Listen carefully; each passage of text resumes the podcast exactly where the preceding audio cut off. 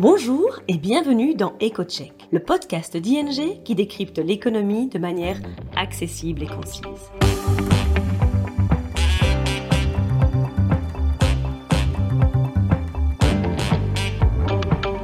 Nos experts économistes se penchent toutes les deux semaines sur le sujet brûlant de l'actualité et on explique les conséquences économiques et financières pour vous ou votre entreprise. Aujourd'hui, votre hôte sera Charlotte de Montpellier, senior économiste chez ING. Bienvenue dans ce nouvel épisode d'EcoCheck.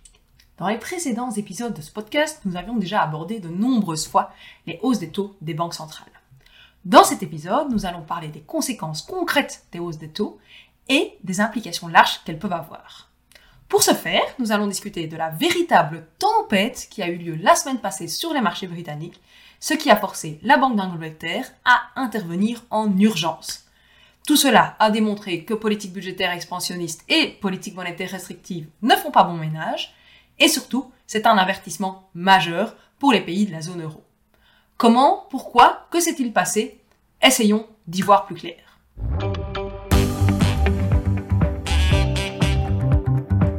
Écoutons maintenant Charlotte et son analyse détaillée.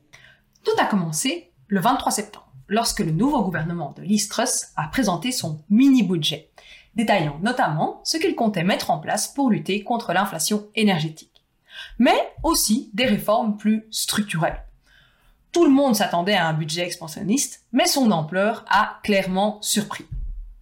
Outre la confirmation d'un emprunt supplémentaire cette année, la série de réductions d'impôts prévues dans les plans du gouvernement implique clairement une hausse de la dette les prochaines années. Le coût des mesures nouvellement annoncées s'élèverait à 160 milliards de livres sterling sur 5 ans. Mais, comme le coût de la garantie des prix de l'énergie dépend fortement des prix de gros de l'énergie sur les marchés internationaux, la facture pourrait être encore revue à la hausse. En conséquent, l'État britannique doit s'endetter beaucoup plus. Ces emprunts supplémentaires, ben, ils arrivent à un moment inopportun pour les gilts, c'est-à-dire les bons d'État britanniques. D'abord, il y a de l'inflation élevée et une perspective de nouvelles hausses de taux par la Banque d'Angleterre, ce qui pousse finalement à la hausse l'ensemble des taux d'intérêt, notamment les taux d'intérêt sur la dette de l'État britannique. Le prix des obligations est, lui, poussé à la baisse. Alors que l'État britannique s'endettait sur 10 ans à moins de 1% il y a un an, le taux avait augmenté à 3,1% à la mi-septembre. Ensuite, à côté de ça, la Banque d'Angleterre était sur le point de lancer son programme de resserrement quantitatif, avec des ventes d'obligations d'État à hauteur de 10 milliards de livres par trimestre. Ces ventes massives de gilts par la Banque d'Angleterre augmentent l'offre sur le marché et poussent donc les prix des obligations à la baisse. Le budget annoncé était donc très expansionniste les prévisions d'inflation ont, en conséquence, été revues à la hausse. Les marchés ont donc conclu que la Banque d'Angleterre devra répondre par des hausses de taux encore plus agressives. Cela signifie simplement que la politique budgétaire expansionniste voulue par le gouvernement cohabite avec une politique monétaire très restrictive. Les deux vont donc dans un sens diamétralement opposé, ce qui n'est pas du tout favorable aux investisseurs en obligations et pousse ceux-ci à vendre encore davantage les obligations d'État. In fine, le marché des obligations d'État, déjà très affaibli, n'était plus du tout en mesure de s'adapter à cette offre accrue et en même temps au resserrement quantitatif.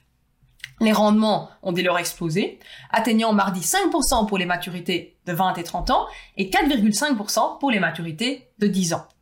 La hausse a été vraiment très brutale, hein, de 150 points en deux semaines, et a conduit à un crash obligataire majeur.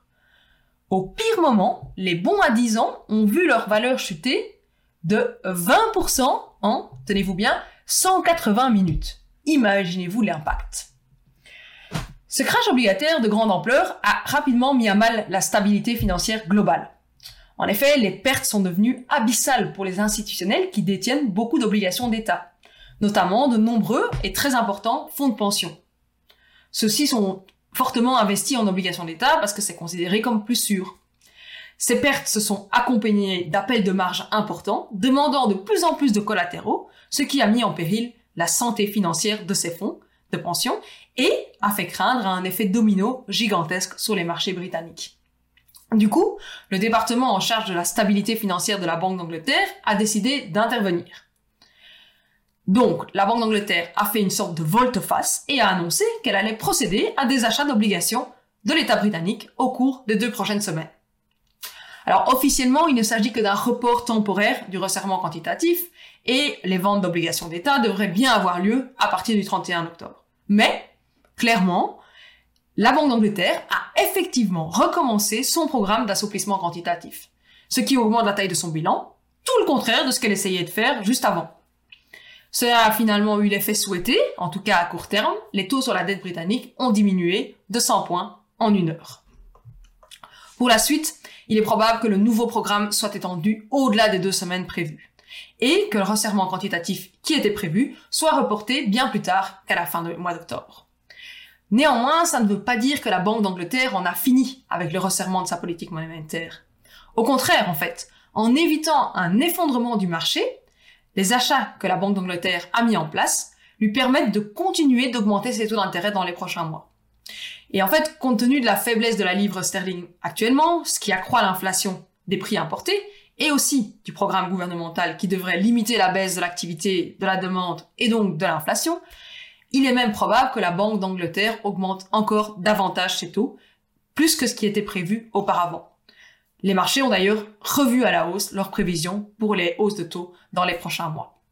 Ce qu'il s'est passé la semaine dernière pose de nombreuses questions. D'abord, jusqu'à quel moment la Banque d'Angleterre va-t-elle pouvoir continuer à être schizophrène en achetant des obligations tout en promettant d'en vendre plus tard? Ensuite, dans la mesure où en achetant des obligations, la Banque d'Angleterre permet effectivement au gouvernement de poursuivre son programme fiscal agressif, expansionniste, n'est-on pas face à une dominance fiscale où l'indépendance de la Banque centrale serait en danger De manière générale, la situation britannique sonne comme un avertissement important pour les autres pays et notamment dans la zone euro. Politique budgétaire expansionniste et politique monétaire restrictive ne font clairement pas bon ménage. Et ce n'est pas parce que les marchés ne sont pas encore, à l'heure d'aujourd'hui, trop inquiets de l'état des finances publiques dans la zone euro qu'il n'existe pas un risque majeur que l'inquiétude revienne. La situation peut en fait très vite se retourner et les dettes publiques peuvent très vite devenir un très très gros problème.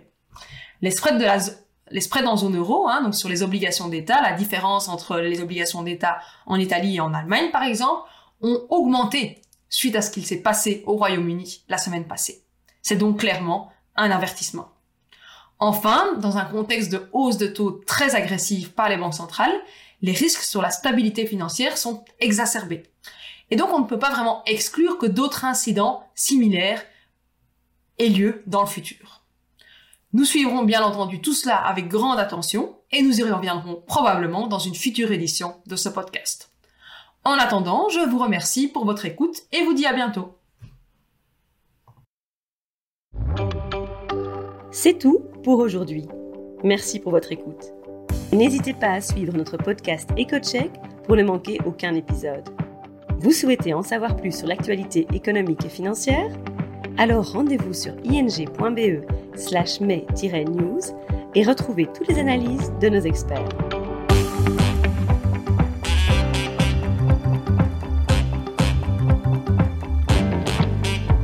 À bientôt dans EcoCheck.